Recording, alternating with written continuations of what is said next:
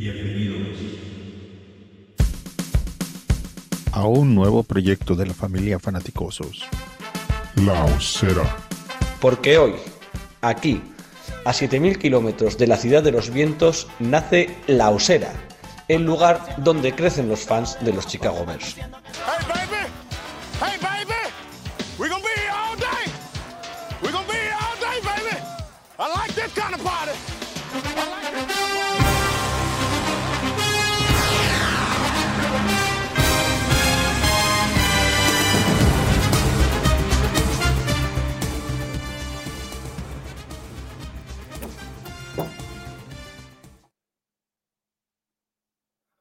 Cuantas buenas conexiones entre Justin Fields y sus receptores y una OL con muchos problemas, sobre todo en el juego de carrera. Algunos, algunos outsiders que dejaron muy buenas sensaciones y muy malas decisiones en los terceros downs. Un buen Panther y una defensa que pareció auténtica mantequilla. Estas son algunas de las conclusiones que nos dejó, o mejor dicho, que me dejó a mí, el primer partido de la era Everflux en Chicago, ese primer amistoso de pretemporada ante los Kansas City Chiefs.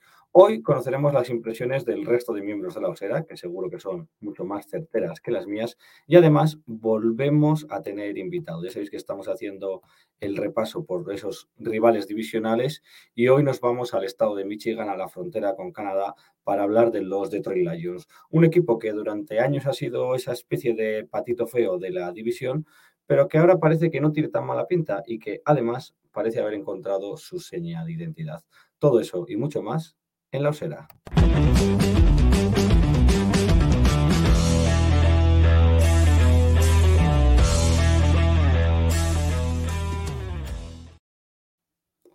Hola, ¿qué tal? Saludos y bienvenidos a La Osera, el lugar donde crecen los fans de los Chicago Bears. Yo soy Sergio García y este es el episodio número 28 de La Osera, donde vamos a analizar ese primer encuentro de la era Everflux y vamos a tener visita desde la Motor City, desde Detroit. Comenzamos saludando a nuestro invitado, el Pichu Teijeiro. Él es compañero de- del podcast eh, hermano eh, de ese podcast Rugidos de Detroit. ¿Qué tal, Pichu? Muy buenas. Muchas gracias por estar con nosotros. Nada, muchas gracias a vosotros, eh, a ti en especial, Sergio, porque también fuiste invitado al podcast de Rugidos. Y nada, para mí es un auténtico honor estar en vuestra guarida, la guarida del oso, en la osera, que hacéis un trabajo fantástico, de verdad. Nada, pues la verdad que, que se agradece. Em, ¿Cómo definiríais el momento en el que os encontráis ahora mismo los fans de, de los Lions a, a tres semanas de que comience la liga? ¿Qué, qué sensaciones, qué, qué sentimientos tenéis? Bueno, que se va construyendo, se va construyendo el equipo eh, después del desastre de la era Patricia y bueno, un poquito a poco subiendo, ya arrancando esas malas hierbas y se va, se va viendo alguna claridad, algún, algún brote verde, pero bueno, aún nos queda. Vamos, estamos en crecimiento, en, en periodo ascendente, cosa que, que bueno, que hace tiempo que no, que no lo vemos, o por lo menos esa es la sensación. Después los resultados marcarán en qué camino estamos. Oye, luego los resultados son los que, son los que sean, pero por lo menos la, la sensación durante la off-season, pues si es buena, eh, nunca está de más. Mira, se reía Xavi, voy a aprovechar para saludarle. Muy buena, Xavi. Hola, ¿Qué, ¿qué te, tal? qué te ríes? Porque, Buenas. porque te, te identificas con lo que está contando Pichu, porque no lo tienes muy claro que haya brotes verdes en Detroit o No, yo, no, no, yo, yo creo- no, no, no, me río porque, mira, eh, no, yo creo que sí que hay brotes verdes. Yo es un equipo que ya el año pasado me dejó no tan malas sensaciones como su récord finalmente apuntaba. Y yo creo que sí están haciendo las cosas, bueno, pues bien. Ya veremos. Después, evidentemente, todo se ha de conjuntar y dónde salen las cosas. Y ya veremos, pues, si, si les da con, con lo que tienen para llegar un poquito más arriba. Y imagino que el año que viene, pues, iría para un cubi si es que Jared Goff no este año no se, no se destapa como, como un gran conductor del equipo. Y también me río un poquito porque sí, realmente es un poco una historia algo paralela en los últimos años, las que llevamos Chicago y, y Detroit, ¿no? Vamos haciendo proyectos nuevos cada dos, tres años a ver si, si damos con la tecla y no, no, no damos con la tecla. Correcto. Bueno, el que, el que le da la tecla mucho estos días, porque está ahí con la guía a tope, es Macbeth. Has visto que bien hilado, ¿eh? Ojo, cuidado. ¿Qué pasa, Mac? Muy buenas. Van mejorando, van mejorando. La semana pasada era lo de los zapatos y el olor a queso, pues todo, tiene, todo tiene su momento. Bien, bien, me he hecho la cabeza humo ya, porque entre, ya te digo, entre las previas que estoy eh, colaborando con Spanish Ball, eh, los partidos, que yo soy un.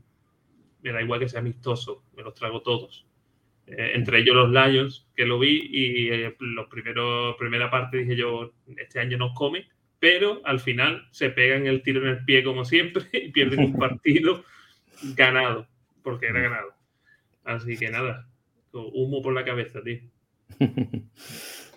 que por cierto, Pichu colabora en la guía haciendo la parte de Lions del primer partido de la semana 10. Correcto. Y saludamos al último de los invitados, a ver si, si, llega alguien más ahora según pasen los minutos. De momento, Mario, Mario Peña, invitado, ¿no? Miembro de la OSERA, miembro principal, troncal de este proyecto. Me habéis degradado. Me, estoy enterando así que me echáis. está esto, ¿no? Ahora Mario va a estar unos días sí y otros no. ¿Qué tal, Mario? ¿Cómo volverá? No? Ya mejor la vuelta. Ya sí, bueno, mejor no, pero sí, ya, ya hemos aterrizado, ya estamos ahí a tope. Estoy a tope con, con las guías, con todas las guías del mundo, me están tocando a mí. Y, y nada, bueno, vamos a hablar, vamos a hablar de, de los osos y de los leones. A ver qué tal. Vas, a comenzar por eso que, estaba hablando Max, sobre ese, por empezar por lo último, ¿no? Sobre ese partido de, pretemporada de, los Lions. No sé, Pichu, qué sensaciones, qué aprendizajes o qué, qué cosas eh, visteis, te os gustaron, no os gustaron. Bueno, a ver, yo, yo soy de la teoría de que pretemporada la mejor noticia es que no haya lesiones, por lo menos lesiones de, relevancia, ¿no? Y, bueno, no, no las hemos tenido, así que firmo. A mí me da igual ganar o perder. Bueno, no me da igual, prefiero que ganar que perder, lógicamente. Pero, pero aún así, pues mira, ganó Atlanta, pudimos ganar nosotros, pero eso, eso para mí es lo de menos. Lo más importante es eso, que se van viendo cosillas. El primer drive sí que me gustó con los titulares, donde anotamos el touchdown de, de, Andre Swift y tal. Eh, la defensa se va viendo donde tenemos más los efectos, sobre todo además que no jugó Salone, que es un poquito, aunque no es un linebacker que, vaya a ser mega top nunca, pero es un tío con experiencia sabe por dónde va el juego y, creo que ahí pecamos mucho. Pues, eh, teníamos a Malcolm Rodríguez, que es un, rookie drafteado, Derrick Barnes, que muchas veces le falta esa visión y bueno, en defensa sí que tenemos muchas más lagunas, eh, nos hizo mucho daño Mariota en, su drive también, que, que, fueron muchos minutos, no recuerdo si 8 o 9 minutos, pero bueno, a partir de ahí, pues, pues bueno, eh, hubo un tira y afloja, ya salieron más los suplentes y, ya evidentemente los equipos se ve que no están engrasados y que faltan muchos mecanismos, muchos automatismos, sobre todo en defensa. Y nosotros pues, dejando algún highlight, dejando algún highlight, Hutchinson mostrando sus, sus dotes, eh, el ataque mostrando la capacidad que tiene. Pero claro, esto para mí la señal es eso, que no haya lesiones, es lo que, lo que pido principalmente. ¿A ti, te, dio miedo? ¿Te, dieron miedo lo que viste de, del equipo titular de los Lions en ese primer... principio me pareció muy, muy, muy buena pinta. Al principio se veía muy buena pinta. Lo que pasa es que estuve siguiendo el partido y el partido al final que pierdas el partido por un drop de tu QB, porque fue eso, porque el partido lo tenían dominado, te dan el balón y haces así con la mano, se te cae al suelo.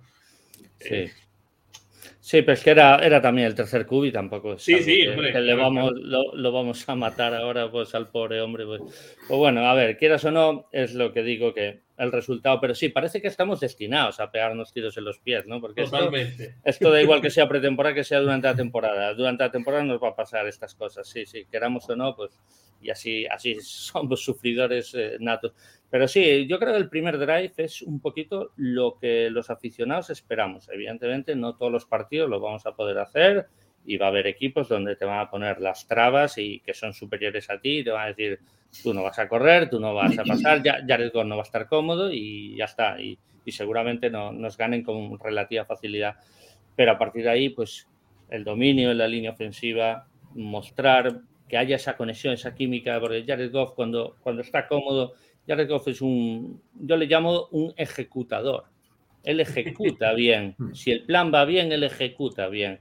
Él ya lo demostró con Matt Bay. El problema es que cuando los rivales van a decir, pero tú, tú cómodo no vas a estar porque, porque no queremos que estés cómodo. Sabemos que sabes pasar, pero sabes pasar bajo presión, sabes pasar en momentos calientes. O sea, ahí te queremos ver, sácanos la chistera, el conejo de la chistera y ahí es donde Goff se le ve un poquito más las, las costuras, ¿no? Y, pero bueno, sea como sea, pues esperamos eso, esa, esa mecánica, ese dominio de las trincheras, sobre todo la ofensiva, y a partir de ahí sí podemos dominar los partidos.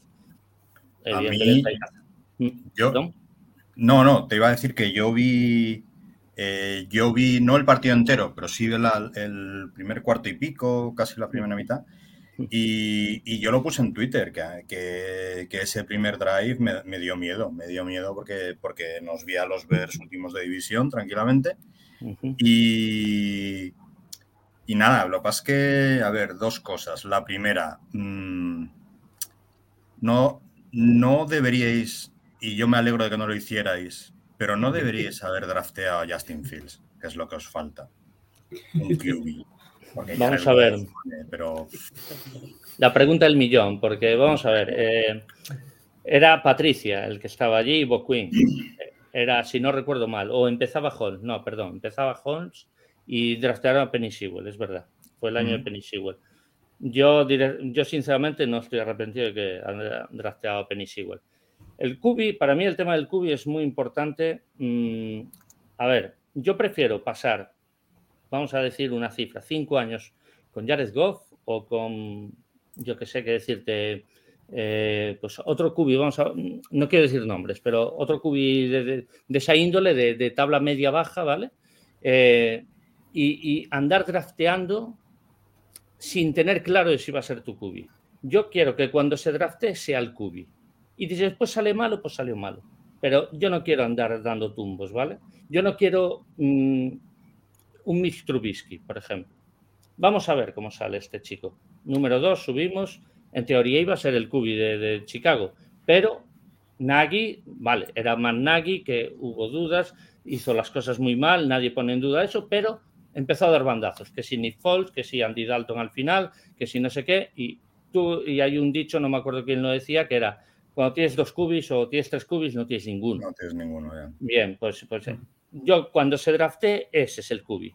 Quiero que sea el elegido, el entrenador del general manager, ese es el cubi. Mientras tanto, ¿es Jared Goff el cubi? Lo aceptamos, no tengo ningún problema. Pero cuando se decida elegir al cubi, ese tiene que ser el cubi. Oye, pero yo creo que, que, todos los general managers que se deciden draftear un cubi principio de mm. primera ronda es porque tienen claro que ese es el cubi, aunque luego es algo Mr. Whisky.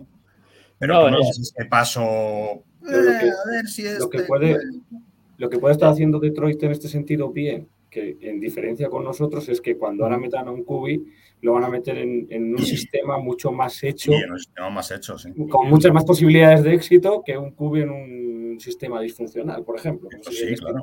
Eso no se discute. O un sistema en construcción, ¿no? A ver, evidentemente también hay una cosa que, tiene razón Mario, que es verdad, cuando se draftea un cubi es que se cree que va a ser el cubi, pero muchas veces, y lo sabes perfectamente Mario, porque tienes un gran conocimiento de este deporte y llevas muchísimos más años que yo eh, siguiéndolo, seguro. Entonces, muchas veces la conexión general manager-entrenador no va en sintonía.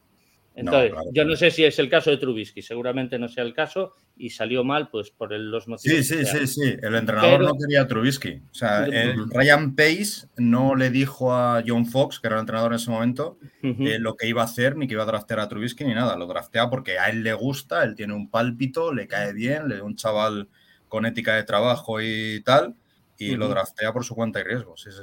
Eso pasó. Pues, pues, eh, pues, eso, eso para mí, eh, en este sentido, yo creo que Detroit de momento, que yo no soy muy defensor de Dan Campbell, ya después hablaré un poquito más de él, pero mm, está en sintonía Holmes y Dan Campbell. De momento está en sintonía.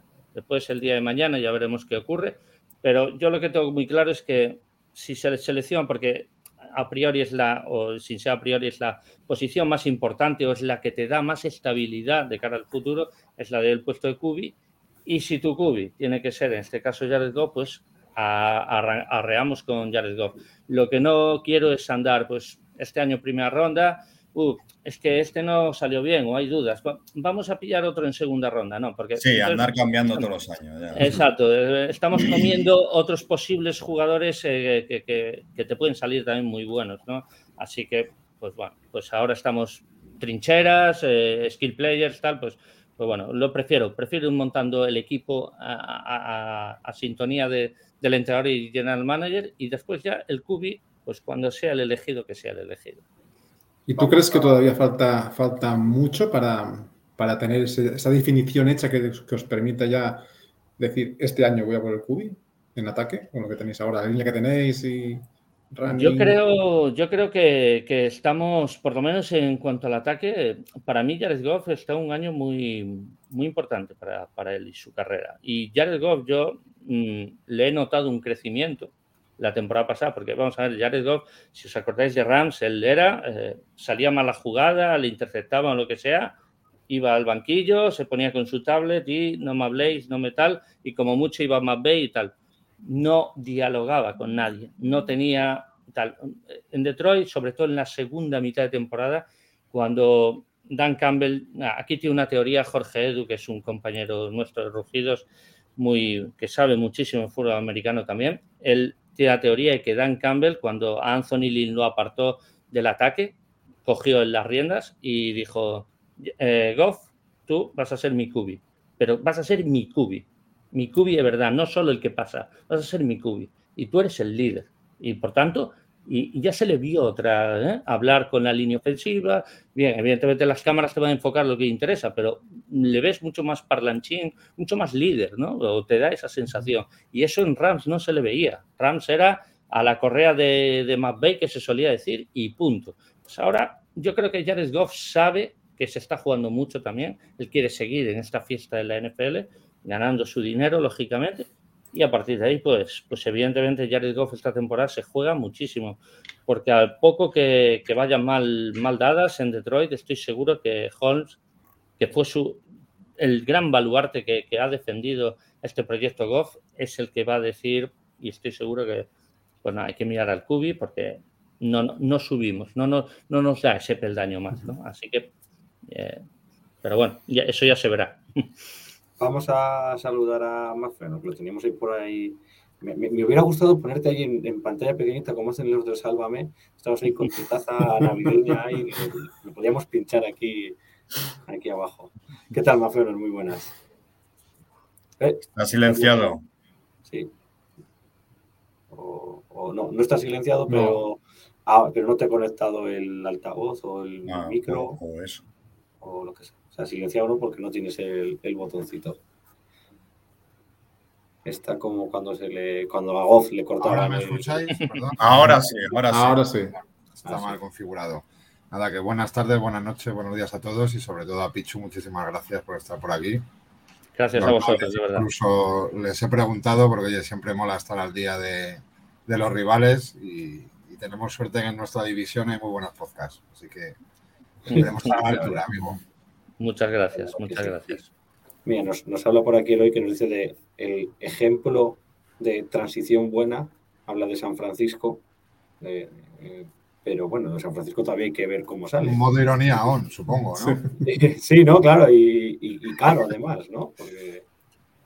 no, pero yo, sobre todo lo que hablo es que independiente, si Trey sale mal, pero es el Kubi que decidió Shanahan, adelante, o sea, yo no digo nada. Pero el caso es que sea tu cubi. El caso es que no des bandazos. Es lo único que, pido. Yo, por lo menos, a mi franquicia. Y cuando sea el cubi, pues eh, ya sea. Ya que os estaba escuchando, tú, Pichu, crees que cuando hacen el, trade, ellos sí que tienen en mente que Goff les puede dar dos o tres años de construcción para luego buscar esa pieza, ¿no? vamos a ver, eh, hubo varias ofertas por Stafford eh, y seguramente, seguramente, la de Rams no fuera la más alta en cuanto a picks de rondas. Pero Rams era el que te daba Goff y Holmes era el defensor de Goff. Entonces, porque queramos o no, eh, Holmes cuando estaba en la vista de ojeadores allí en Rams trabajando en las oficinas, seguramente fue uno de los que eh, dijo en el a Goff, en el número uno, correcto. Entonces, pues bueno, pues él viene aquí Y dice, no, no, no, confiar en Goff. Y ya está, dos primeras rondas, una tercera, ya Stafford se va para allá, Goff viene para aquí y bueno, pues ese es ese... Y no, es un modelo de construir teniendo la pieza pues supuestamente más cara ya asegurada. La verdad es que es un modelo poco visto, pero... Sí, Nos hemos reído mucho del tema Goff, pero joder, para ser simplemente un gestor de balón y correr con Sweep principalmente, vamos, yo Muchos se meten con cojones man, que ahora hablarás de él, supongo, pero a mí no me parece. O sea, creo que es más un actor, ¿no? Que está exagerando el personaje a que lo sea en realidad. Bueno, a ver, es que con Goff siempre hubo lo mismo de siempre. Vamos a ver, eh. yo recuerdo cuando Stafford estaba en Detroit, eh, era el pi, o sea, era en las listas de cubis, este estaba 14, 15, a veces lo bajaban hasta el 18, incluso a Stafford decía, yo no me lo puedo creer, porque para mí era un top 10, ¿vale? Yo no lo iba a subir más. Y ahora eh, Jared Goff estaba en la medianía, por ahí, por donde está, Stafford un poquito más arriba que él, y ahora es Goff el que está en el puesto 30, 28, y Stafford es el que está en el número 6. Y yo, pero ¿qué evaluáis? ¿El nivel del equipo o el nivel del cubi? Pues si yo evalúo el nivel del cubi, yo a Goff no lo considero el 28 o el 30, ¿no? Pero bueno, eso es opinión personal de cada uno y a partir de ahí yo estoy más tranquilo con Goff que andar dando tumbos que, que venga Fitzpatrick, que venga Brian Hoyer, que venga pues, el que sea, ¿no? Eh, pues mira, estamos con Goff y hasta donde nos lleve y punto. Fuera de la posición de Kubi, eh, ¿qué movimientos habéis tenido esta off-season? Eh, bajas, incorporaciones importantes, ya sabemos ahí ese buen draft, esas dos primeras rondas, eh, que ya alguna hizo de las suyas en el primer partido. cuéntanos un poco los movimientos más importantes de Detroit. Bueno, el movimiento más importante para mí ya empezó la temporada pasada, en la semana 2, cuando se despidió a Jamie Collins por, por incompetencia. Eso sí que es un despido por incompetencia, ¿vale?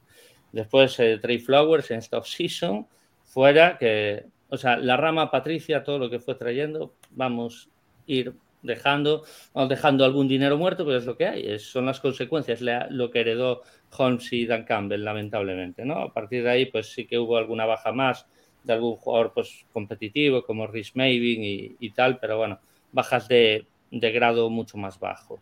Eh, después las altas, pues quitando a DJ Shark y la vuelta de Jarrah Davis o, tal, pues no hay altas de, gran nombre o de gran calibre en, la agencia libre, pero sí en, cuanto al draft, que es donde estamos construyendo principalmente, Vamos a ver este chico de Michigan, Aidan Hutchinson, que hacía tiempo que no teníamos una estrella de Michigan, pues, pues que puede ser nuestro gran pick y Jamison Williams, que se va a perder gran parte de la temporada, ya veremos si, si no toda.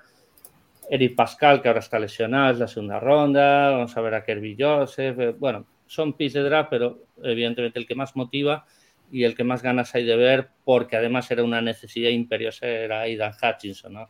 necesitamos presionar al club rival y necesitamos un jugador de trinchera diferencial y vamos, ojalá sea, sea este chico el rubito de Michigan.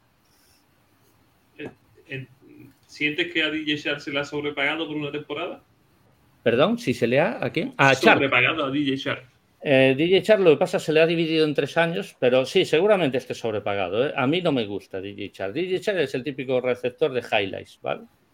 Entonces, pues bueno, lo, que creo que, ¿por qué creo que Holmes ha ido por él y no a por otros receptores? Para empezar, porque creo que era más barato y es irónico decir eso, porque va a cobrar 10 kilos, pero es porque necesitamos un receptor que estire a las defensas, ¿no? Que, un vertical, o sea, tira para adelante, abre para ver cuando cuanto más abres las defensas, pues más huecos vas a tener pues para, para DeAndre Swift o, para rutas más medias o cortas. Y eso yo creo que es lo que necesita también un cubi como Goff. Y DJ Chart pues precisamente te da, te da eso, ¿no? Te da esa velocidad, esa profundidad y vamos a ver cuánto, cuántos partidos rinde. Pues estoy seguro que si va al nivel de Jaguars va a ser un partido de 200 yardas y desaparezco cinco jornadas. Perfectamente puede ser eso. DJ Char, que es un jugador, para que quiera saberlo, ideal para Fantasy Baseball. Semanas de 20 puntos, semanas de cero. Exactamente. Digamos que la amenaza al final de Lions es Switch y Hawkinson. Bueno, a ver, eh, a Monra San Brown, eh, en esas rutas precisamente que hablábamos, a Monra eh, lo que necesita es esa, ese precisamente, ese, estirar esa defensa, porque él creo que se mueve mejor que en profundo, se mueve mejor esas rutas medias, porque sabe eludirse muy bien, sabe hacer este sneaky que le llaman, este culebreo, pues rompo a mitad y me voy por la banda ganando pues X yardas eh, es un jugador también muy importante. Jameson Williams esperamos mucho de él, también es un jugador muy rápido, vamos a ver si sale bien de la lesión, pero también va a ayudar a, estirar a las defensas. Y a partir de ahí, pues Joe Reynolds fue un jugador que nos vino en mitad de temporada la temporada pasada y nos vino muy bien porque tiene buena química con Go, la verdad. Aunque él es más un receptor de posesión, tampoco esperamos grandes maravillas. Cali Raymond, pues, el cuerpo de receptores está agarrado en lo que pueda ser el rookie los chispazos de DJ Char y sobre todo a Monra. Monra es la, gran estrella. Pero bueno, el juego de carrera sí que espero más de ellos, Swift, James, eh, Williams también, eh, Jamal Williams eh, y bueno, Hawkinson pues produciendo como Taiden en muchos sentidos también. en base a esto, comparando, con, comparando, con, Chicago, dirías que en ataque ganaría, digamos, Detroit y en defensa Chicago? Sin duda, sin duda. Yo, yo Chicago, yo recuerdo cuando hace ya ocho años o por ahí que, Detroit aún competía la división, aunque Rogers después siempre nos, nos daba la puñeta, pues vale, pero bueno, seguimos sin ganar la, seguimos sin ganar la división durante, durante décadas y es lo que hay. Y Rogers se encargó también de que no ganáramos la división y eso que tuvimos dos, o, dos años que, lo pudimos ganar ahí, una vez en Lambo y otra en Detroit. Sea como sea, eh, esos años yo recuerdo cuando nos enfrentábamos a Chicago, ah, va, Chicago, partido fácil, es el última división, es el, el, patito feo, es el equipo pobre y yo... Mira, yo de Chicago me fío más bien poco porque por muy mal que estuviera y siempre en defensa, me, a mí me, me, me enervaba la sangre de decir, es que es un equipo complicado. es que a poco que tenga en ataque, este equipo es, es latoso a más no dar. Y eso que, bueno, ya, ya estaba Hicks, pero aún no teníais la super defensa que vino después. Pero teníais a Leonard Floyd, que, que, no salió bien del todo. Teníais los linebackers que siempre, pues, eh, tan agresivos como siempre. La secundaria forzando intercepciones. A Big Fangio normalmente, que, que estuvo ahí unos cuantos años, pues también haciendo bien su trabajo. Lo que pasa, claro, os, faltaba el otro lado del balón, ¿no? el, ataque. Pero yo siempre pánico a la defensa de Chicago, siempre. Esto va en vuestra, en vuestra sangre, en vuestra historia y, yo siempre que me enfrento a Chicago sé que voy a ir a un día al dentista y, me va a doler, me va a doler, me va a doler ganar, seguro. Habéis hablado hace ya un par de veces, ¿no? Lo de Dan Campbell, este espíritu correoso de duros, fuertes, morder rótulas. Eh, cuéntanos, decía Mac que él cree que es más trampantojo que, que realidad.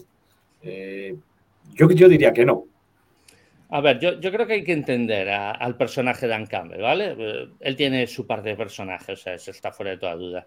Lo que pasa es que hay que entender, vamos a ver, Patricia hizo mucho daño, hizo muchísimo daño, no solo en el sentido de victorias, derrotas, que eso también, es que la gente dejó de ir al Forfield. Y eso, eso es lo peor que te puede pasar, porque si pierdes partidos y la gente sigue yendo porque, mira, se lo pasa bien, se divierte o, el, equipo le comunica cosas, pues, pues, pero con Patricia no comunicaba nada. Íbamos allí, fichamos, vamos a hacer nuestro trabajo y nos vamos para casa. Y creo que perdió esa, esa conexión, ¿no? Y yo creo que Dan Campbell está recuperando esa conexión con la afición de Detroit, con la afición de Michigan, para que los Lions se vuelva a llenar el Ford Field, para que la gente vaya. Es que yo recuerdo en la temporada pasada el partido que ganamos, eh, bueno, en Thanksgiving contra vosotros perdimos, pero bueno, en Thanksgiving siempre se llena, pero después ganar. Sí, que perdáis contra nosotros en Thanksgiving es una tradición como cualquier otra. es, como el pavo, es como el pavo. Últimamente sí, sobre todo. Y oye, Matt solo perdió un partido contra nosotros, ¿eh? Podía seguir porque era, era nuestra bestia negra. Ahí lo dejo. Pero bueno, sea como sea, Minnesota después 0-10-1 eh, íbamos, 0-10-1. y se vuelve a llenar el Forfield. Y primera victoria. Y ves que parecía que habíamos ganado el Super Bowl, que, bueno, que fuimos el hazme reír, que es comprensible, pero oye, esa victoria yo creo que alivió muchísimo a la plantilla a todos. Eh, pero sea como sea, el Forfield estaba lleno y de alguna forma ese equipo le transmitía cosas, ¿no? Que era lo que no transmitía el equipo de Patricia. Y yo creo que Dan Campbell ahí funciona el personaje. Te voy a decir una cosa. Para mí, eh, vuestra temporada pasada es el espejo que yo quiero para, esta temporada de los Bears. Es decir, que independientemente del número de victorias, porque estamos de acuerdo que esta temporada de los Bears es de transición, igual que lo era la vuestra pasada, independientemente del número de victorias, el recuperar una actitud, el ilusionar al público, el, jugar bien con agresividad y con tal, aunque luego se pierda, aunque luego llegue el, clásico tiro en el pie que le pasa a muchos equipos, no sois los únicos que se pegan tiros en el pie. Están los Chargers, por ejemplo, una plantilla súper potente que se dedican a, cagar la semana tras semana con estupideces. Pero, pero esa, e, esa actitud y ese, y ese tal me, gusta, me gusta mucho y, ojalá esta temporada de los Bears, con alguna victoria más si es posible, pero, pero sea como la vuestra pasada. ¿Tú qué opinas? Yo, yo, creo que Chicago, esto lo comenté cuando hicimos la previa NFC Norte en la guarida con Alberto, le comenté, Chicago es el proyecto que a corto plazo tiene peor, peor vista o peor mira, pero es el, el proyecto de cara al dos, tres años el que le veo yo más solidez si Everflux sale bien. Porque yo tengo, para empezar, yo tengo mucha confianza en Everflux. Everflux me parece, yo ya llevo alabando Colts estos últimos tres años, principalmente es por la defensa, no por los tiros en el pie que hemos hablado de los cubis. Un año Rivers, otro año tal, bueno, pues eso, eso no, no debe suceder. Bien, sea como sea, Everflux va, o sea, se ha visto que, tenéis 60 kilos de dinero muerto eso lo tenéis que heredar. Pues claro, eso lo, hereda y va a decir, no pasa nada. O sea, ya moldo yo la defensa a mi gusto, vamos a tirar en ataque con lo que podamos y vamos a competir. Y yo creo que Everflux va, va a ir maquinando sus cositas, va a ir haciendo el juego que él quiere, principalmente en defensa, que va a ser su estructura y yo creo que va a seguir siendo la fuerza de Chicago, incluso aunque hayáis perdido a las grandes estrellas que habéis perdido y a partir de ahí empezamos a construir. Vamos a ver si Justin Fields es el hombre, aunque este año seguramente no tenga la mejor temporada para comprobarlo, pero, pero bueno, es un chico que tiene talento, es un chico que hay que darle esa paciencia y yo creo que Everflux no va a ser más Nagy, no va, te has equivocado, pasa al banquillo y venga, eh, Dalton, sale aquí a jugar. No, yo creo que Everflux va a ser paciente, va a ser consecuente con lo que hay y por supuesto que eh, la gerencia, los sueños y demás tienen que ver esa paciencia, ¿no? Y por supuesto lo que bien has mencionado, Mario, tiene que transmitir el equipo, o sea, no vale salgamos ahí y a fichar, no, no, no. Queremos ver esencia y si después se pierde, pues es lo que esperamos, casi con total seguridad. Pero que se vean cosas y ahí sí que estoy totalmente de acuerdo contigo. Y de verdad que este proyecto a mí me tiene muy buena pinta en Chicago, sinceramente. Bien, bien.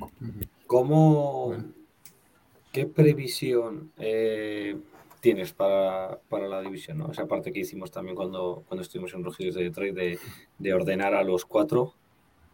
Bueno, eh, Green Bay. ¿Cómo, sería tu orden?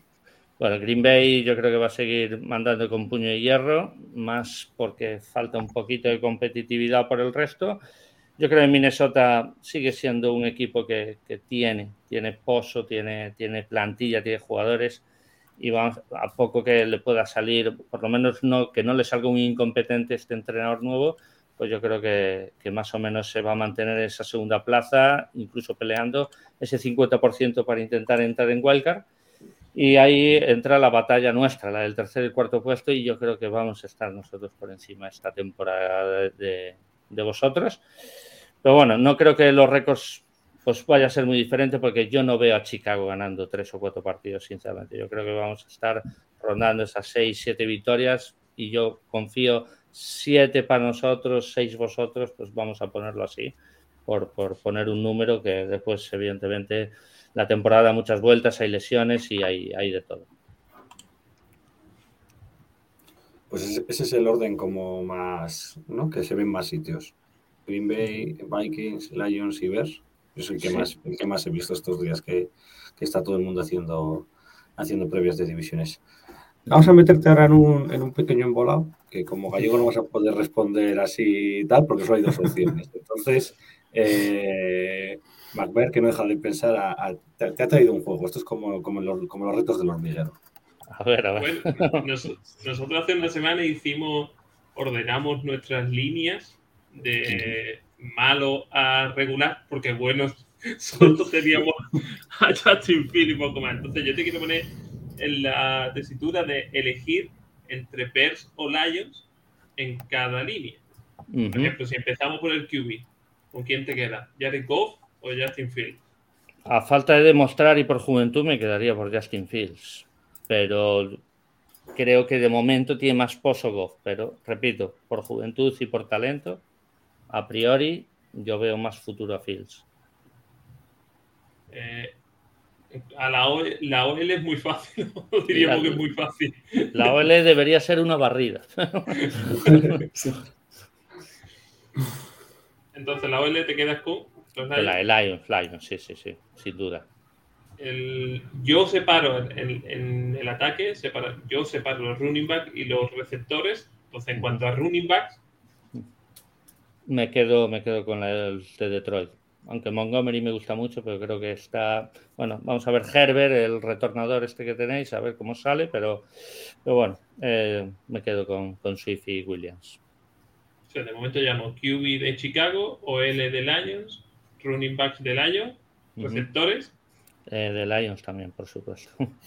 Ese es más fácil. También creo que estáis un poquito cogido con pinzas también. Nosotros más que tenemos a Mooney y bueno, el, el partido de pretemporada vimos a Sharp hacer cositas buenas, ¿eh? ese tío veremos ver. Y el único, el último punto de ataque que tenemos es el Titan. Bueno, Hawkinson a mí me da mucha, mucha confianza. Colcamet creo que. A ver, a ver, a ver. Colcamet lo llevamos esperando poquito, ¿no? Pues no, eh, Hawkinson y el Titan creo yo que Detroit también. O sea, digamos que el ataque te queda con Lions, exceptuando el QB. Exceptuando el QB, correcto. ¿Y encajaría Phil en ese equipo, digamos? No, no me importaría el riesgo. No me importaría el riesgo. aquí, sí, aquí sí probarías. Sí, sí, sí, totalmente. Totalmente. Mientras Dan Campbell le dé la confianza que le da a Goff, pues sin duda. Vale, ya nos vamos a la defensa. Eh, empezamos por el front seven. El front seven, la DL, aunque hayáis perdido piezas, es que aquí es que, claro, es que la DL de Detroit es lo que esperamos que sea el mejor de la defensa, pero falta un mundo por demostrar, entonces me quedo con la DL de, Chicago. Porque de Chicago, aunque ahora haya perdido nombres, Chicago siempre presiona. Encima tenéis a Robert Quinn que, va a presionar casi por inercia. Y, y Muhammad viene a hacer no sé cuántos sacks en calls. Eh, es que yo con Chicago siempre tengo miedo a su DL, así que DL Chicago en automático. Eh, en cuanto a, cornerbacks, voy a separar los cornerbacks de los safety, mm, porque creo que están apareciendo safety como Jaquan, que son híbridos, entonces no los quiero meter como corner. Bueno, cornerbacks estamos en la media, no se puede poner aquí empate, ¿verdad? Mm, es que a mí me gusta mucho. No, pero entonces me quedo con Chicago otra vez, sí. Sí, porque Jalen Johnson a mí me gusta mucho. Tenéis eh, tenéis a este, eh, mucha gente joven también por demostrar pues, que Okuda no, no ha dado lo, que se esperaba. Mm. Uruguarille, aunque ha hecho muchas intercepciones el año pasado, tampoco ha tenido la mayor constancia del mundo. Entonces, pues bueno, Chicago, queramos o no, ayudado también por la presión que ejerce la línea, pero, pero bueno, es muy buena secundaria. En cuanto a safety. Safety me voy a quedar porque el niño bonito que yo le tengo echado muchos ojos es Tracy Walker de Lions y y yo ahí por eso, por Tracy Walker solo, aunque posiblemente, ya veremos ya con Brisque cómo sale, pero posiblemente sea con Eddie Jackson, mega veterano y tal, mejor el de Chicago, pero yo me quedo con el de detrás. ¿Me queda alguna posición de defensa? Sí, linebackers. Linebackers. Linebackers solo tenéis que nombrar a Rock One y ya está. Para tenemos. Claro, bueno, bueno. Veremos, veremos si lo nombramos. Bueno, sí, eso es verdad. Pero bueno, él, tiene que jugar sus cartas, ¿no? Tiene que sacar su contrato y, bueno, no, lo veo mal porque es una, un juego de tiro flojo. Yo creo que están condenados a entenderse. pero bueno, Rock One, es que llevo soñando con un linebacker así Toda la vida, creo yo. ¿eh? Toda la vida, te lo juro. Oye, si tenéis rondas. Sí, sí. Claro, no, me importaría, ¿eh? Para apoquinar un, par de ronditas y, llevarosla para allá y, listo, ¿eh? Que yo me quedo con ropa. Mira, ahora, que habláis de rondas, nos pregunta Juan Pablo eh, si queremos que tengan la primera o la segunda ronda del ronda, entiendo, pick del, del próximo draft no sé si pregunta por los Lions o por los Bears, pero yo me extraño. Yo creo que ninguno de los, dos fuera top 3. Yo es que voy a ir más allá. Ninguno de los dos es top 5 tampoco. Yo creo que cinco equipos no debería. que Lions y que, y que Bears. Yo creo que no debería. No debería, evidentemente después las lesiones también puede marcar, porque si coge y se rompe la rodilla Goff en el primer partido, claro, ahí sí que vaya, o Justin Fields incluso, aunque Sí, sí, sí. Eh, pues claro, ahí sí que puede haber problemas. Pero en principio, yo, yo es eso. Yo veo Chicago, si lo pongo en seis victorias, es que no va a ser top 3 ni top 5 el draft, a priori. Eh, chicos, más preguntas de los Lions. Pasamos a hablar un poquito de cómo ve a los Bears y hablamos de los Bears. Eh, yo, pregunta no, pero me gustaría contar una anécdota que antes he hablado de Ansalón Ansalón, me, pasa con él un pequeño problema de dislexia que ya me pasaba en tiempos de Saints, que cuando veo su nombre escrito detrás, leo otra cosa. Y lo voy a hacer.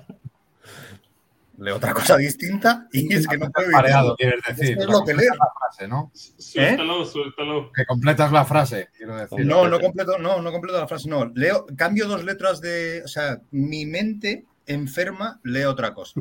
Leo otra cosa. Eh, que podría traducirse como ojete.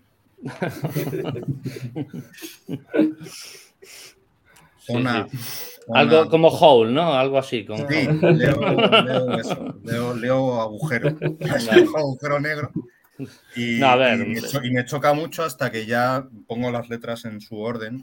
Ah, pone Anzalone. Ah, El pobre Anzalone, sabemos hasta dónde nos da, pero de verdad es el único que y eso habla mal de los linebackers de, Detroit. ¿eh? Es el mm, único que entiende el juego. El único. Pero bueno, con eso te digo todo. Ya que estamos con los, con los comentarios de, del oyente, yo voy a preguntar tanto, tanto a Chichu como a, como a por DeAndre Swift. Porque lo he cogido yo en el Fantasy en una segunda ronda y estoy yo muy lo tengo Yo lo tengo como keeper en, una de mis ligas, de hecho en la más importante, y lo cogí el año pasado en un montón de ligas porque, porque ese chaval es, bueno. Nos gusta, ¿no? Sí, nos gusta. Tanto. Y se hace drops que son touchdown para ganar el partido contra Chicago, mejor todavía. solo contra Chicago. Solo contra Chicago, no, no, pues el chico que da su carrera. Contra Green Bay que la coja, ¿no? Eso sí. sí, sí, A Green Bay se le puede ganar de cualquier, de cualquier manera. Bueno, pues vamos a ver, chicos, si os parece de. Una preguntita, última. Ahora que, que el, Pichu pone tanto empeño en, en, en, que el QB, cuando se elija, sea el QB, ¿se te ha pasado por la cabeza esta agencia libre que podía llegar a Mayfield o podía llegar a Garoppolo? Yo, mira, eh, donde más sonaron los tiros es con Malik Willis. He visto modras en el pick 2 Malik Willis a patadas. Es decir, no sabéis lo que decís. Y yo estoy aquí, en mi querida Ferrol, que, digo yo, ¿cómo vas a draftar en el pick 2 a Malik Willis, alma de Dios? ¿Qué, quién os está pagando? El agente de Malik Willis. Y al final, claro, el Malik Willis fue un poquito más humo y cayó a tercera ronda yo tenía muy claro de que no se iba a draftear Kubi. Lo tenía, bueno, salvo una ronda mucho más tardía que, vieran que está en su big board, pues ya está. Pero vamos, en primera ronda estaba seguro de que no. O sea que yo sé que si la apuesta de Holmes es Goff, ni Baker ni nada, o me pones un, un Aaron Rodgers a tiro o nada. Es así. y como no va a ocurrir, pues ya está. Para uno mediocre ya tenéis. Eh, última hora. Eh, estoy viendo por Twitter una sanción de 11 partidos a Deshaun Watson. Sí. 11 partidos. No está confirmado, ¿eh? Estoy viendo algunos. Sí, yo he leído que iba a salir hoy algo. hoy salía, hoy salía. y estoy. de momento, lo primero que ha salido es. Es. pues eso, que, sería de 11 partidos. Pues estaremos atentos para ver si se confirma o no. Pensaba que, que había última hora de Rockwell. No. Bueno, última hora de Rockwell. Eh, Pichu, no sé, ¿tú has seguido el tema Rock One en profundidad o no? Sí, o sea, el tema Rock One no, del todo. Sé que hubo este problema de ahora de negociación, que al parecer Rock One pidió un dinero y que Chicago supuestamente le dijo que no, que eso no se lo iba a pagar o, así, y es el típico tiro de afloja. Sí, el típico tiro de afloja, sí. Es que ha salido una noticia que, por favor, esto es que tenemos que hablarlo sí o sí, porque es muy grande. Ha salido una noticia de que hay un supuesto agente un supuesto agente que está llamando a los equipos para ofrecer a Rock One. Le que ha advertido a los equipos que no, que no hagan ni caso, que, eso es tampering y que, como se entren a hacer negocios con este tal. Un supuesto agente que se llama Saint Omni.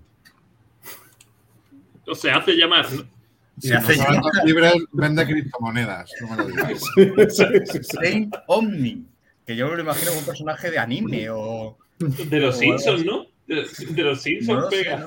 Vamos, yo creo que One Smith con careta, que usan careta para que se le distorsione la voz o tal. Con gafas y nariz. Vamos, ya dijimos el, Es que me parece maravilloso. La semana pasada dijimos que era un que su la, la NFLPA es o de gente el, la que lleva los jugadores. Se dijo que, que ahí detrás es un familiar. O sea. Pero Saint Omni, o sea, es que me parece glorioso. me parece mejor que, que Anzalone. El... Smith. Ni siquiera se sabe, es que yo no sé la gente de, de en quién es. Es que no tiene, no tiene. Ah, que no, que no tiene. Pues. Estos bravos que, van por la vida sin abogado y sin representante. Pues esos son los, los más peligrosos para negociar, porque como sea un familiar el que esté detrás. Claro, claro. la madre o el cuñado. Claro, la tenemos liada. Y... Por, eso te, decía que si tenéis un par de rondas y queréis darle buen dinero, este a lo mejor se enrosca y hay que traspasarlo. ¿eh? No lo deseches. No, yo, yo, creo que Chicago no va a soltar, por lo menos este año no creo que lo suelte. Aún lo tenéis atadito, aún tenéis la sartén por el mango, creo yo. Sí, está claro. Lo que pasa es que sí. Esa, frase es la que decía Mario la semana pasada. Sí, porque, él todavía tiene contratos, o sea, él no tiene leverage, que llaman, no tiene ninguna ventaja a la hora de negociar, porque él todavía está bajo contrato y, es que, de hecho, cuando se le acaba el contrato, los, los pueden taguearle directamente y, ya está. Y él, si se niega a jugar, pierde dinero, lógicamente. Así que, bueno, pues eso, pero... Bueno, bueno, pone, mira, mira lo que dice Loigon, que hay rumores de que se le han ofrecido a Cowboys. ¿Qué podíamos, ¿Qué podíamos sacarle a Cowboys por, por Rock One? una, primera y una segunda, que es Cowboys, que esa gente tiene dinero. Es verdad, sí, esos están forrados, esos resangramos. Son los ricos. Y, le, y les da igual, porque hagan lo que hagan, van a acabar afuera. Hombre, la verdad es que Rock One, Rock One con, en ese cuerpo de linebackers de, de Dallas son el PSG, son el PSG del fútbol americano.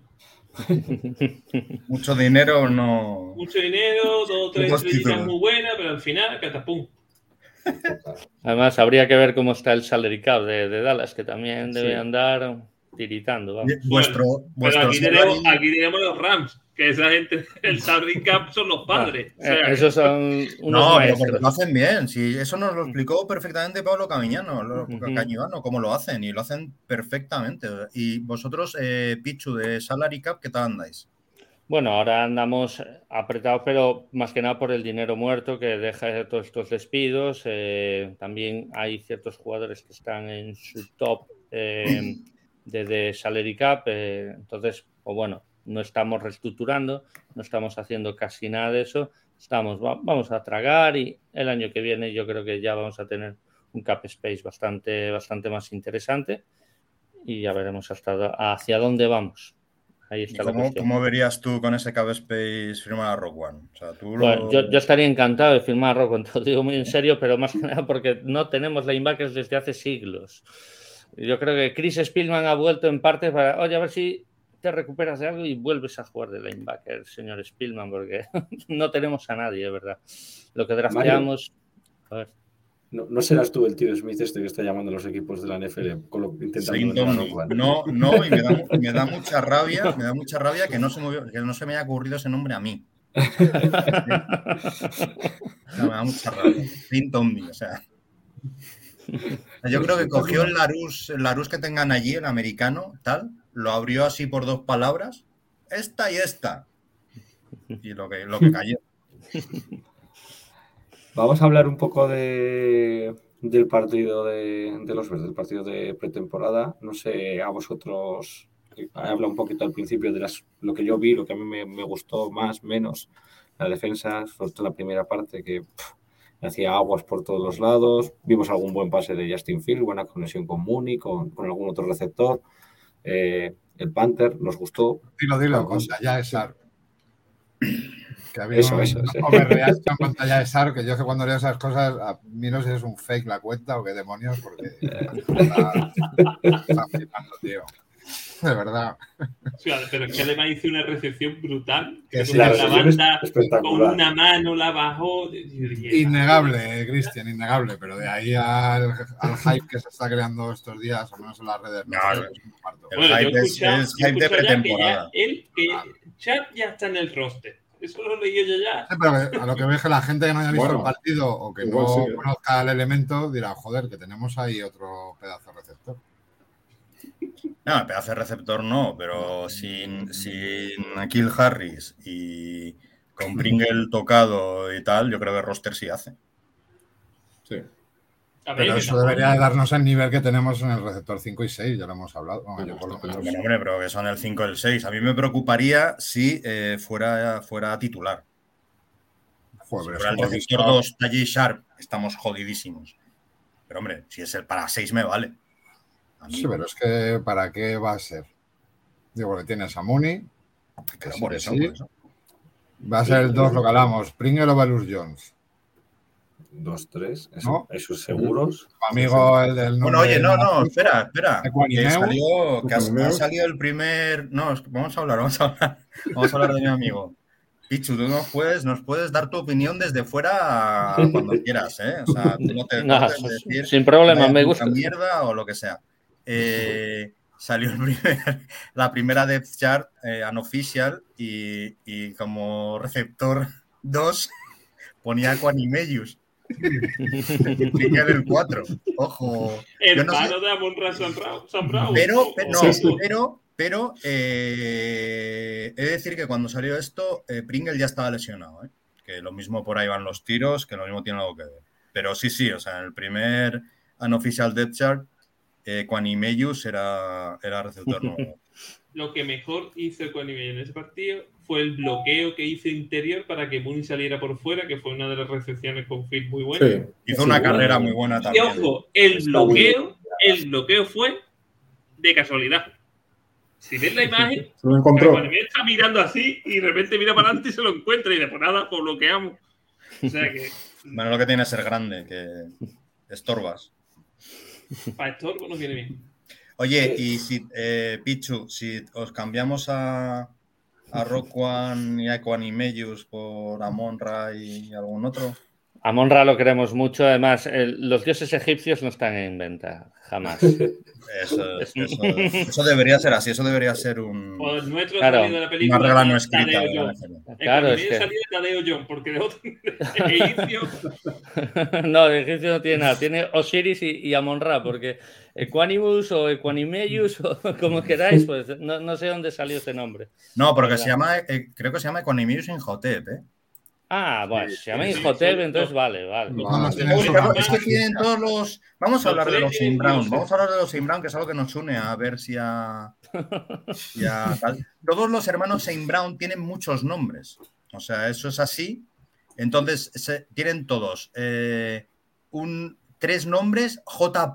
y Saint Brown, ¿vale? Eso es así. Entonces este se llama Equanimeius Tristan Imhotep J. Saint Brown.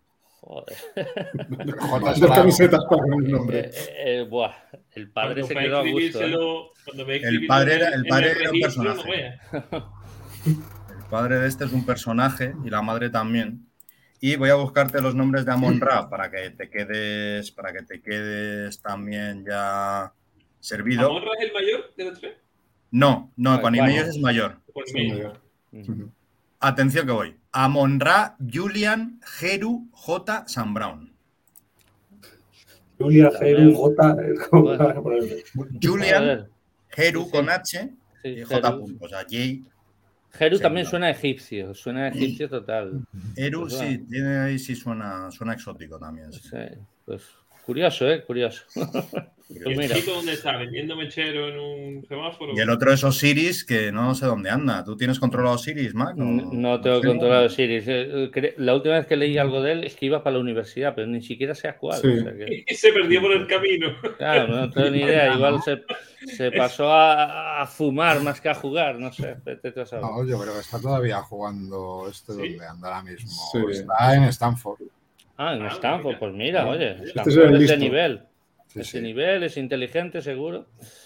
Igual sale un presidente. igual sale un presidente de Estados Unidos ahí, o sí. Para mira, este año va a jugar de senior. quiere decir que si juega un receptor de senior normalmente está o por hacer o. o, lo, ficha Chicago, ¿no? O lo trastea Chicago. Claro, si lo vamos a fichar nosotros, lo dejamos madurar otro par de añitos allí en la PAC. Hasta que tenga 26 no nos lo viene. Eso es, si no tiene menos de 25 no lo veremos. O si no, para Minnesota, que, que falta de, la familia Brown, el que queda es Minnesota. Claro, que queda es Minnesota. Un valedor, pero vamos, de los máximos de Amonra es Ponsetti. No sé si viste o habéis visto hace tiempo que hicieron un, un ranking de, de receptores y Ponsetti lo ponía el sexto mejor de la NFL. Me parece más. Bueno, a ver, ¿qué opinas, Xavi? Xavi es nuestro experto en rankings de receptores. ¿Qué opinas, bueno, es que, es que Xavi puso, para que, pa que eh, esté en contexto, bicho, Xavi eligió como receptor número uno de la NFL a Renfro. A Hunter Renfro. Eso es porque quiere a Clemson mucho. ya lo veréis, ya lo veréis. Darle tiempo al chaval, hombre, es que tenéis prisa. Tenemos prisa, sí. Así somos. Es generación, la generación Z. Con... generación Z gana. Que a ver, ¿no tenéis nada que contarme del, partido de los versos? ¿Del partido? Sí, eh, sí, antes ha dicho Pichu que se queda con los. ¿Tuviste el partido de los Bears, Pichu? no, no he visto, reconozco que no lo he visto. ¿Has visto algo o nada? No, he visto mi equipo y ni siquiera entero. Con eso vale, no, me parece bien, me parece bien porque la pretemporada es pretemporada, hay muchísima gente que no la ve. O sea, es como cuando eres adicto a la heroína y te ofrecen metadona. algo tienes que meterte al cuerpo, pero no es lo mismo. Entonces, eh, pues eh, tú antes hablabas de los de que te quedabas con los safeties de los Detroit Lions. Jaquan Brisker es una cosa muy seria muy serio, en serio. Siga ese chaval porque. sí, un placador nato, ¿eh? Madre de Dios. Estaban todos los lados. Tiene, sus botes de, de, Dios egipcio, Sí, también, también. Porque ya ha dicho, ya dijo hace un par de semanas que vayan poniendo su nombre en el trofeo de, Defensor Rookie del año. O sea que, pero es que se, se, al principio se le hablaba que era el próximo Amos, y, a mí, me, yo desde el draft me encantaba, porque, pero es que vi el primer partido que sí, que estamos pretemporada, que todo es hype, pero he visto un par de vídeos analizándolo tácticamente, cómo leía al, ataque rival, y era brutal. Es que, vamos, yo creo que va a ser titular sí o sí. y, y, la manera de, encima es violento de no vas a pasar. era una era una locura. O sea, es que pillaba a todo el mundo. Llega a pasar, nadie puede y, y mete O sea, él se lo lleva por delante y le hace el, el saque, el tackle y, tiene una energía que la verdad es que. Fue una de las cosas que, llamó la atención para mí. En las previas al draft, eh, Jorge Edu es nuestro analista, por pues, college y todo eso, pues habló mucho de este cuando enfocamos en safeties, ya Juan Brisque, pero él decía, no es adecuado para nosotros, para Lions, porque ya tenemos esta clase safety. Es un safety placador, puro y duro. Es un safety de caja, no es un safety de cobertura.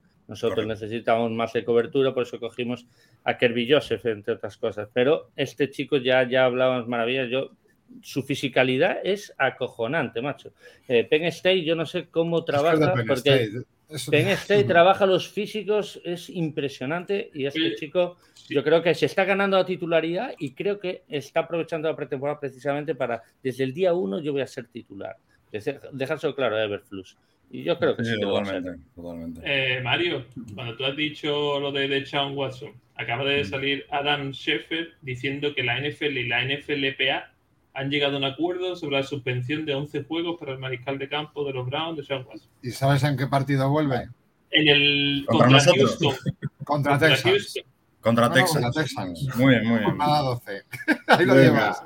Venga. Y, la, y le han metido también 5 millones de multa eh, pues como para obras de caridad. para restárselo a 243, bueno.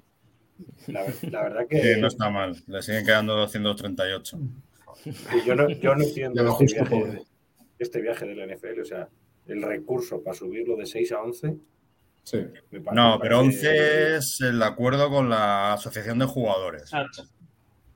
¿Qué quiere decir? Pues eso, no, pero no, lo mismo la NFL, bueno, claro, la asociación. Sí, que la NFL querría. Claro, la NFL querría más, querría meterlo un año entero y la asociación de jugadores diría, no, no, los partidos y estos 11 son, digamos, el punto de encuentro entre ambas partes. Pero que yo esperaba que la NFL fuera un poco más, ¿sabes? Ya metiéndose en el fregado de recurrir. Sí, yo también, yo también. Yo espero una sanción de un año y por mis huevos toreros y, mínimo un año y ya está, que creo que es justo porque este tío, o sea, a mí me parece un desgraciado. Bueno. Y yo creo que la asociación de jugadores ahí también patina. sí, patina porque, porque es un poco defender a los jugadores ciegamente. Sí, sí. ¿A Aaron Hernández cuando se cargó un tío también le defendías así? ¿O cómo es? ¿O solo es porque este lo que ha hecho es abusar sexualmente de 26 mujeres? Porque entonces me parece que estáis siendo un poquito machistas, amigos. No sé. Ah, pero ¿sabes lo que pasa? Que al final están alegando, la propia jueza, que era una mujer, tuvo que alegar que que fueron 26 acuerdos. Es decir, al final los abusos. Sí, pero bueno. No estoy defendiendo, por favor, a Deson Watson. No, no, no, no, no. Pero judicialmente, el tío sí, judicialmente no fue. Pero, por otro lado, a ver, primero, la jueza le metió seis partidos, o sea, la jueza del laudo, de seis partidos porque era la sanción máxima que, estipulaba la NFL para este tipo de comportamientos, no porque ella dijera, no, a mí me parece que no, no, o sea, la jueza hubiera metido la sanción máxima que la NFL hubiera estipulado en sus reglamentos, porque tú eres un juez y tienes que basarte en los reglamentos de, lo que estás juzgando, no te puedes inventar cosas. la jueza le metió la sanción máxima prevista, que eran seis partidos. Lo que pasa es que estos mismos reglamentos prevén que eh, el señor Hostias, no me sale el nombre. Godel, ah, Godel. puede poner, la sanción que él mismo considere oportuna eh, si en casos de extrema gravedad, de cosas que perjudiquen mucho la imagen de la liga, etcétera, como es el caso. O sea, la jueza no podía vender más de seis partidos, pero Godel sí puede, porque el reglamento de la NFL es así. Eh, ¿De qué estamos hablando? Ah, vale, sí. Eh, un segundito, Son 26 acuerdos, pero 26 acuerdos significa que eh, son para mí un acuerdo de estas características, una admisión de culpabilidad. Si no, no acuerdo. 26 acuerdos son, me he pasado con 26 tías mogollón y me voy a ahorrar 26 juicios y las pago. Y las pago, ¿por qué? ¿Y por qué aceptan las 26 mujeres que las pague? Pues aceptan porque esto es un juicio civil, no penal, civil, y lo único que van a sacar ellas es una compensación económica.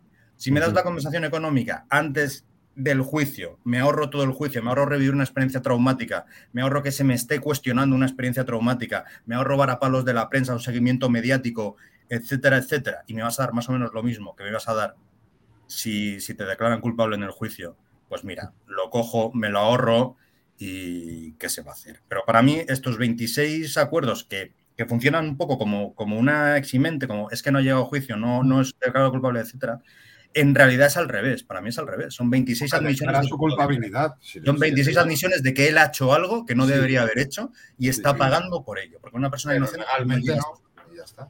Pero eh, ojo, porque eh, la, jueza pone esa sanción porque cuando va, digamos, para que lo entendamos, al libro de sanciones de la NFL, lo que ha hecho de, de, eh, de Sean Watson no está no está en ese libro. Claro, claro. Es decir, que ahora, con esto de los 11 partidos, si hay otro que vuelve a hacer eso a 40 mujeres, le van a meter 11 partidos.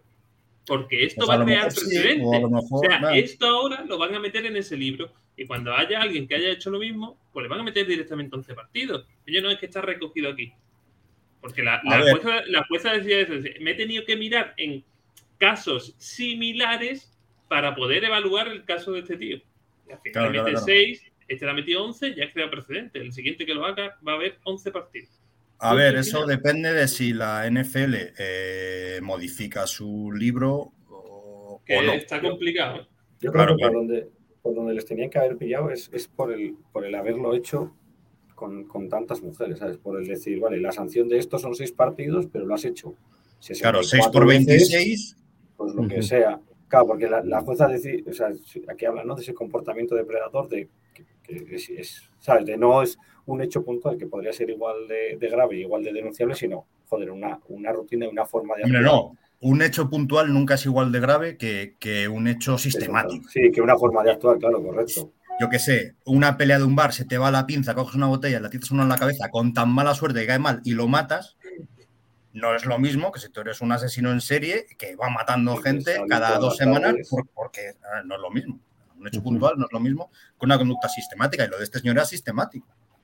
Era encuéntrame masajistas nuevas porque quiero hacer lo que quiero hacer. O sea, a mí el masaje me da igual. Al final ha Pues sido, eso. el juicio ha sido sobre cuatro mujeres, nada más. ¿eh? No, eso sobre fue. cuatro. Las que, las que no han que afectado. seguido el- adelante. Claro, correcto, sí. Sea que al final, incluso ellas mismas, digamos, le han hecho el camino más fácil. Porque si las 26 Bueno, dicen vamos Mario. el final, Pero claro, es lo que he dicho yo antes. ya, Es que ya, en por realidad eso. claro, También claro. se lo están haciendo más fácil a ellas mismas, porque Sí. se están ahorrando un proceso muy duro, muy tedioso y muy jodido mentalmente.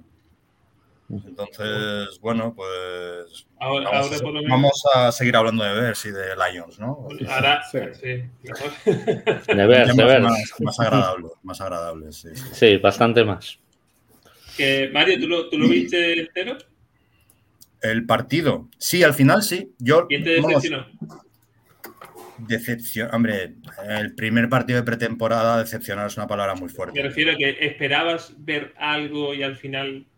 No, es que al, al revés, al revés. Yo no esperaba ver absolutamente nada y al final hubo cosas que me gustaron. Es decir, es, yo qué sé, entras al cine, eh, esta peli tiene que ser malísima, tiene una pinta horrorosa y al final, y después va la peli y te divierte y, y es simpática y te gusta, ¿sabes? Y sales con buen sabor de boca. Pues me pasó lo mismo, yo quería dejar de verlo porque me- pretendí dejar de verlo durante la, después de la primera parte y de hecho iba, iba a ponerme otro, no sé cuál, iba a ponerme otro, aunque de- y de repente vi en Twitter que, que alguno había hecho una jugada gorda tal y cual y dije, venga, eh, lo voy a volver a poner. Y la segunda parte me encantó, claro, la segunda parte son los, los suplentes de los suplentes contra los suplentes de los suplentes y todo lo que pasa ahí, pues hay que cogerlo muy con pinzas. Pero me encantó, me encantó la segunda parte, me lo pasé muy bien. en A mí el que me. Que yo venía con hype. Bueno, veníamos con hype de escucharlo bastantes semanas y me. No, no vamos a decir Fredon, sino me. Se me quedó mal sabor de boca fue Braxton Jones. Bueno, La- el, primer tampoco. drive, el primer drive que hace Kansas, que es Sí, me voy tranquilamente, vete poniendo en pompa que voy para adentro. Era un poquetazo, pero no te lo puedes ni imaginar, ¿eh? Y ese tío, si venían de este tío de decir maravillas. Pero después aguantó bien. Después el Sí, después se, jugó se- aguantó se repuso un poquito, pero no sé, me- me- yo esperaba, digo, este tío que Bueno, a ver, es tu primer drive contra un equipo que eso Sí. sí, era, no, Sí, pero sí, sí. estaba 100% sí era la primera unidad de Claro, Kansas, Sí. igual que la nuestra. Estar debutando fue- ahí. que, claro, a que no fue- real. No es el tercer cuarto contra, como decía Mario, contra los primos de los primos de los hermanos. Ahí está. Ah, que, el, que, se la hizo fue Chris Jones, ¿eh? que no fue. Eso te iba a decir, es que es el 95 que se lo hace a este y se lo hace al 95% de los líneas. Ahí estamos. Es, un hola, ¿qué tal? Bienvenido a la NFL. Claro, es hola, ¿qué tal? Aquí está, iba a decir un taco. Pero sí que es cierto que ese, ese, primer drive así tranquilito, ¿no? Donde nos, donde nos meten el primer touchdown.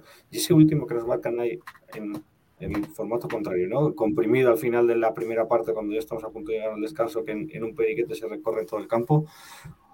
Hostia, yo la secundaria bien, pero la, el front seven a mí me dejó un poco, o sea, es una mantequilla. A ver que también, que son los Chiefs, que tampoco estábamos jugando contra, yo qué sé. Esta noche. ¿Qué dices? El front seven. Es verdad que Mahomes arriesgó cero, pero tampoco le hace falta al muchacho. Tiene una visión del campo que es que no nos acercábamos a dos metros. A mí me asustó, me asustó el play calling de la, del primer cuarto, casi primera mitad. Yo creo que Getsi empezó. Veía por ahí a Nagy, veía a Nagy por ahí. Sí, sí, hay, hay, un, hay un, El fantasma allí en la esquina. Hay una, hay una tercera y 10 que, que sacan un pase así, en, la jugada sí, es un pase así en paralelo. que es una screen aquí. la hostia, ¿qué está pasando aquí? Yo creo que fue, fue, conservador y que, que, se quiere guardar cartas en la manga, que no quiere sacarlos quiere... en pretemporada para que le pillen el truco que se está guardando cosas. Después de la segunda parte hicieron ahí un par de jugadas. Sí, sí, sí, sí, que no quieres poner a, a, Justin más de lo necesario, pero sí que deberían de haberle dicho, oye, aquí las screen hasta la jornada 8 9, hasta la week, nada. nada. Que despierta también, más también, rollo. No sé si os quedaste con el primer retorno de Epner. Sí. Que uh -huh. hizo un carrerón. La verdad me, me, me, sorprendió. Y luego vi mucho también mucho balones a, a Herbert ¿Os acordáis pues que hablábamos que sí. a Mooney se le iban a dar más ya cerquita de la red zone? Machacaron a Herbert en, en correr y correr y correr. Y no yo, mira, yo ahora que estamos a, aquí con Pichu, yo creo que, que va, a haber, va a haber mucho comité, ¿eh? como hace Detroit con, con sí. Leandre y, y, Williams, o como hace Packers con Aaron Jones y Dillon yo creo que van a ir por ahí los tiros también en, también en, nuestro, en nuestro equipo. ¿eh? Haríais bien porque Montgomery si no va a tener mucho castigo, mucho desgaste, eso claro, claro, se claro. nota. Y además Herbert en una Dynasty pues lo, lo he drafteado en, en, una de las bien, rondas bien. más tardías. Y, pero si es a ver, para, yo, eh, vamos, yo lo he en varias.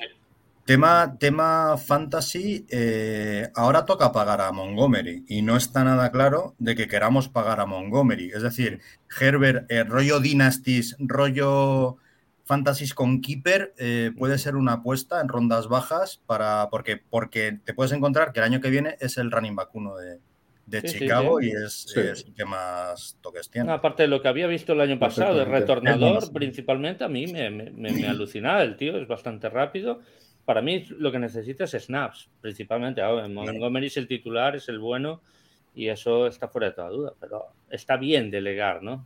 También. Claro, claro, claro. Hmm. Eh, tienes, tienes dinos. Eh, vamos, vamos, ahora que hemos entrado un poco tema fantasy, eh, ¿hay, ¿hay algún Lion ahí escondido, infravalorado, que esté pasando por debajo del radar y que tú digas, este para fantasy, una ronda bajita, tal, va a molar cogerle? Es que, claro, eh, como no quieres arriesgar con Jameson Williams, pero claro, Jameson Williams, ah, la mayoría va a saber lo que es. Es el rookie. En una Dynasty, yo creo que la apuesta eh, se debe hacer. Y yo creo que en cuanto a jugadores yo no apostaría por ni por ningún tight por encima de Hawkinson, aunque va a tener sus snap right y tal, pero, pero, no, no, yo no veo, quitando defensa quizás, eh, algún placador, Tracy Walker es un seguro, os lo garantizo, si no se lesiona, pero bueno, a partir de ahí no, no, no cogería a nadie especial. ¿eh? George Reynolds podría ser, pero me parece que va a ser partido sí, partido no, así que no. Los buenos son Amon Ra, Williams y si tal. Sí, no, los, buenos, los, que, los que va a pillar todo el mundo al principio. Los que va a pillar todo el mundo, exactamente. Pues yo a Hawkinson lo he pillado, no sé, creo que estoy en 18 ligas y, y lo he pillado en 11, 12 fácil. Joder, pues ojalá, ojalá produzca más que el año pasado estuvo un poquito más flojo, también tuvo alguna lesión, cogió COVID y tal, pues es un tío de razón y lo necesitamos, lo necesitamos ahí porque ahí donde se apagan las luces hacen falta el grandote manos seguras, siempre. Y... Con emails. El año que nos espera contigo, macho. Sí, sí, Mac, y porque no hemos fichado a Rambo. Si llegamos a fichar a Rambo. Madre mía. David, que, se ha lesionado para todo el año Smoke Monday, tío. Con el hype que tenía yo con ese nombre, tío. De Saints, ¿no? Creo que lo, lo draftearon. Al final la familia Sam Brown no la vamos a sacar del NFC Norte, ya veréis. va a quedar ahí para siempre. Hay que ver, hay, que convencer a alguien que draftea a Osiris para tener ahí a, los tres. está en Minnesota ya, va a ser púrpura, seguro. Seguro, seguro. En esta preguntita de Juan Pablo García Rico. Eh, Yo creo que aquí hay unanimidad de que no. No, no, no. no, no, no, no sea, para, que la gente que escucha podcast. decirle, para el audio. Me gustaría saber su opinión en este tema. Si Justin Field no rinde esta temporada como estamos esperando, ¿creen que debería de buscar QB el próximo draft? Ya, no. Yo seguro que no. No. Y menos este año. O sea, ya si me dices el año que viene con el capital de draft que nos que soltaremos y le pondremos, pues yo supongo que le pondremos una OL bastante decente. Si ahí no le ves nada destacable, ya estaría en su cuarto año. Ya sí te empezarían los rumores, empezaría. Cuando tú drafteas a un quarterback eh, en la primera mitad del draft, sobre todo si es top 10, pero si no, pues eh, Justin fue el 11, me vale también. Te lo comes cuatro años. Te lo comes cuatro años e intentas que funcione durante esos cuatro años. Y si en cuatro años no funciona, pues ya sí, pues mira, adiós muy buenas, como pasó con Trubisky. Y, vamos a ver el siguiente. Pero tienes que intentarlo a tope cuatro años, porque ha sido tu apuesta y algo lo has visto ese chaval y tienes que... Y además, me gustaría añadir que eh, Justin Fields para mí este año es el verdadero año rookie, porque su experiencia como Nagy Tuvo que ser poco más que traumática. Link, link, claro, es que, es que y, queramos o no, esto va a ser un lavado de cara de vamos a jugar a fútbol americano, ahora sí, vamos a dejarnos de tonterías, fútbol americano y vamos a ver cómo va. Yo creo que este año puede ser incluso un año de transición, calma con Justin Fields. Después puede no valer, pues no vale, pero, pero calma, o sea, darle, darle los mandos despacio, con calma. Sí, yo creo, yo creo que ahí el hecho que sea Everflux el, el hit coach creo que puede ayudar. El hecho de que sea un coach de corte defensivo, que no venga a, inventar la rueda, porque es un gurú, última generación, a, que sí, se hacer cosas que no, que no, que no le tocan ahora. Sí, sí, sí. sí. si, aún recuerdo un partido, no me acuerdo contra quién fue, que, que ibais, ibais mal, pero es que no, no avanzabais, no, no hacíais un primer down ni queriendo y Nick Foles cogió, pidió tiempo muerto, le va allí a decir, pero a ver, Matt, eh, eh, no andamos, un, no, cogemos un primer down y me quieres mandar en tercer down esta jugada que necesito cinco segundos, que me van a parar en dos, que, que, no puedo hacer esta jugada, joder. O sea, no se lo dijo así, pero es que se veía, no, ¿tú, quieres que me maten. Nick Foles dijo en el partido en el que debuta, que remonta contra Falcons, dice que, eh, que al, a quién fue a quien le pasó el touchdown de la victoria, fue Gabriel Davis, pudo ser o... Mm, no me acuerdo ya. no, no, era Gabriel, era, no. Eh, no era, era, no sé qué Gabriel. Era, Tyler, Gabriel. Taylor, Gabriel. Taylor Gabriel, vale, sí. Pues no sé si fue Taylor Gabriel o tal, o Anthony Miller, fue uno de los dos. Yo lo sé porque ya no está en el equipo. Que le dijo, o sea, le cogió y el le dijo: Olvídate, olvídate de la jugada. Tú sal corriendo el recto y ponte en la L. Sí, sí. Tú sal, sal lo más rápido que puedas y a la L. A la L. Y a tomar por saco. Y, y, se acabó. O sea, ¿La ruta cómo se llama? La L. La, L, L, de Falcons. Corre y ponte en la L y ya está, todo donde se acabó. Y esa era la clave, no hacer ni puto caso a lo que hacía Mandagi. Después Managi se lleve los focos que quiera, pero tú no pienses. Tú pasa, tú pasa. Claro, pasa. Es que es increíble. Ay, Dios. Qué épocas. Eh, iba a comentar, yo tenía aquí entre, entre los temas para, hablar, ya veis, bueno, sabéis que había estado Iker Sagasti en, en Detroit, en Detroit bien, perdón, en, Chicago viendo, viendo el partido y en relación a lo que estamos hablando, una de las cosas, no sé si habéis visto bueno, sus, resúmenes o el 100 yardas es en el que estuvieron hablando eh, de, Chicago muchísimo. Él decía que, veía la defensa mucho más hecha que, el ataque, que se notaba mucho que Everflux era un entrenador defensivo y que la defensa la ve como dos semanas o tres más avanzadas que, el ataque. O sea que entiendo que, en el ataque veremos también eh, cosas poco a poco. No sé si habéis seguido el viaje de Iker a, Chicago. Sí, yo sí. ¿Y qué conclusiones que habéis sacado de lo que, de lo que cuenta Iker? Que eso es lo que digo, lo, lo podemos me llamó mucho la atención que decía que, que, estaba todo el equipo como comprometido con, los entrenamientos, que se lo tomaban muy en serio. Luego decían que los, la secundaria era la que mantenía el equipo siempre activo entre descanso y descanso de, los, de los ejercicios. A ver, es que si te vas a un entrenamiento solo de Chicago, pues lo, lo fliparás eh, y, dirás que son los mejores y demás.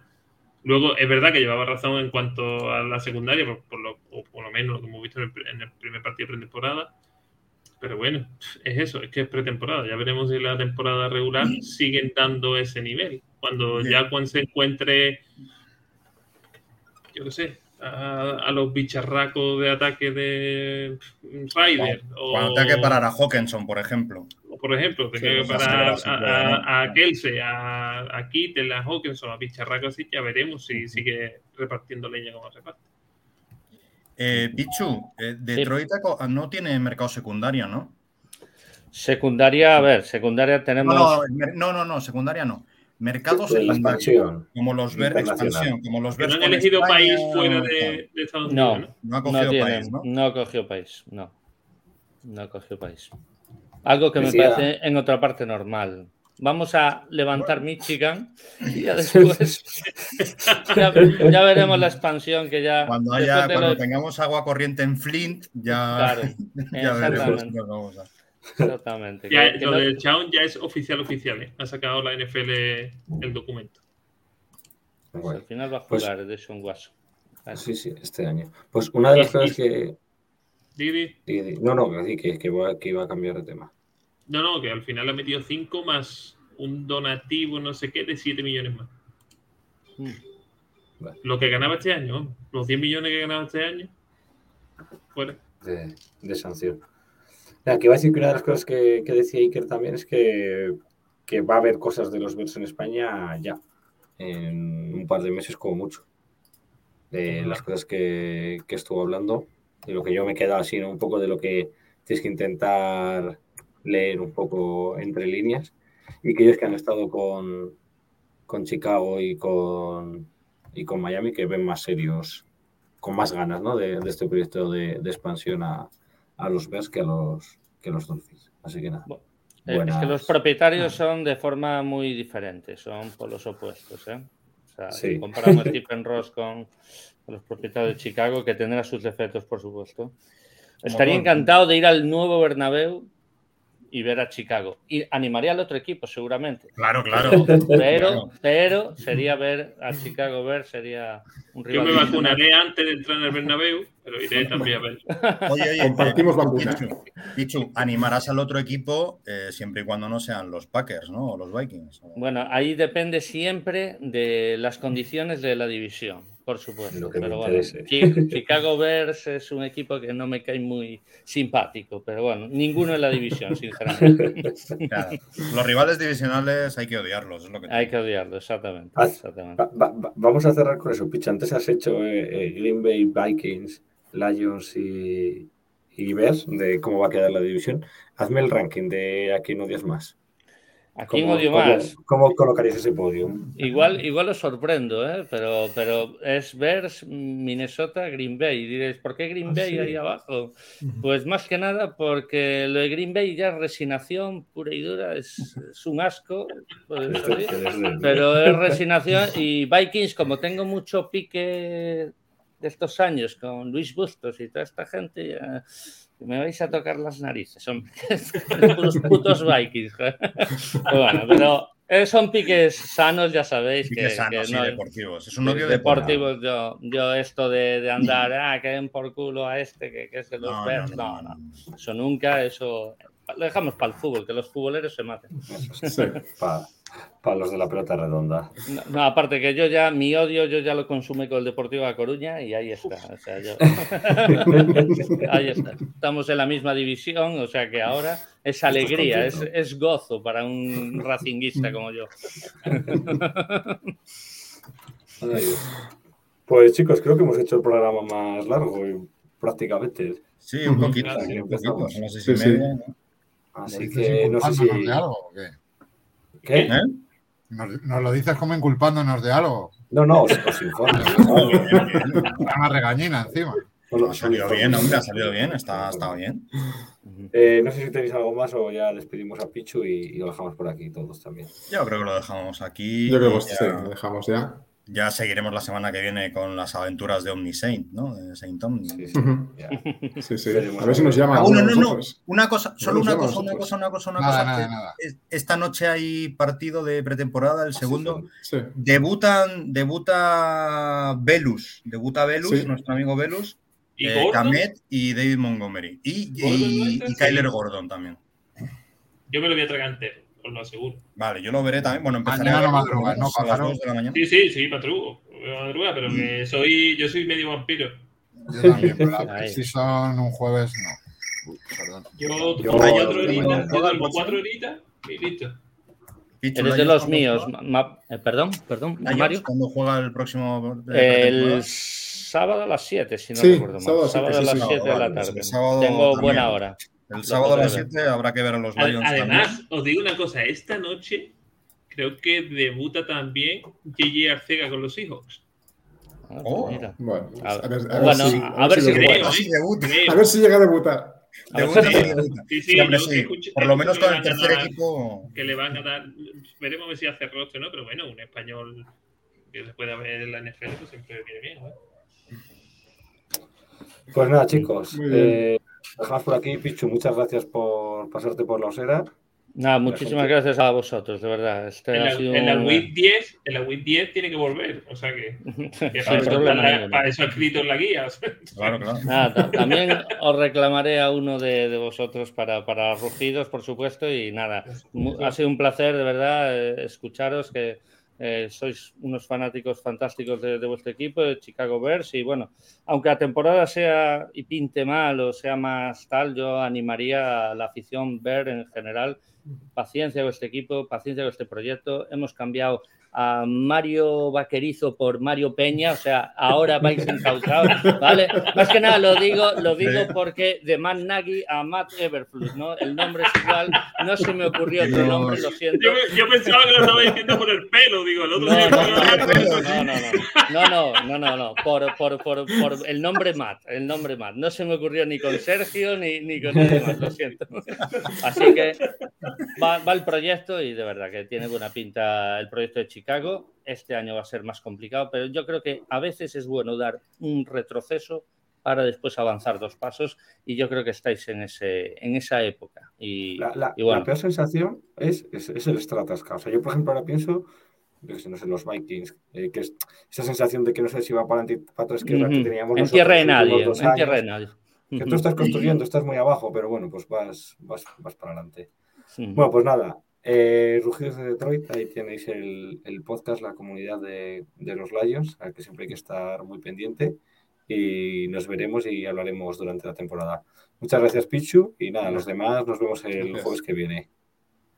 Perfecto. Chao. Down. Vamos, osos. Vamos, osos.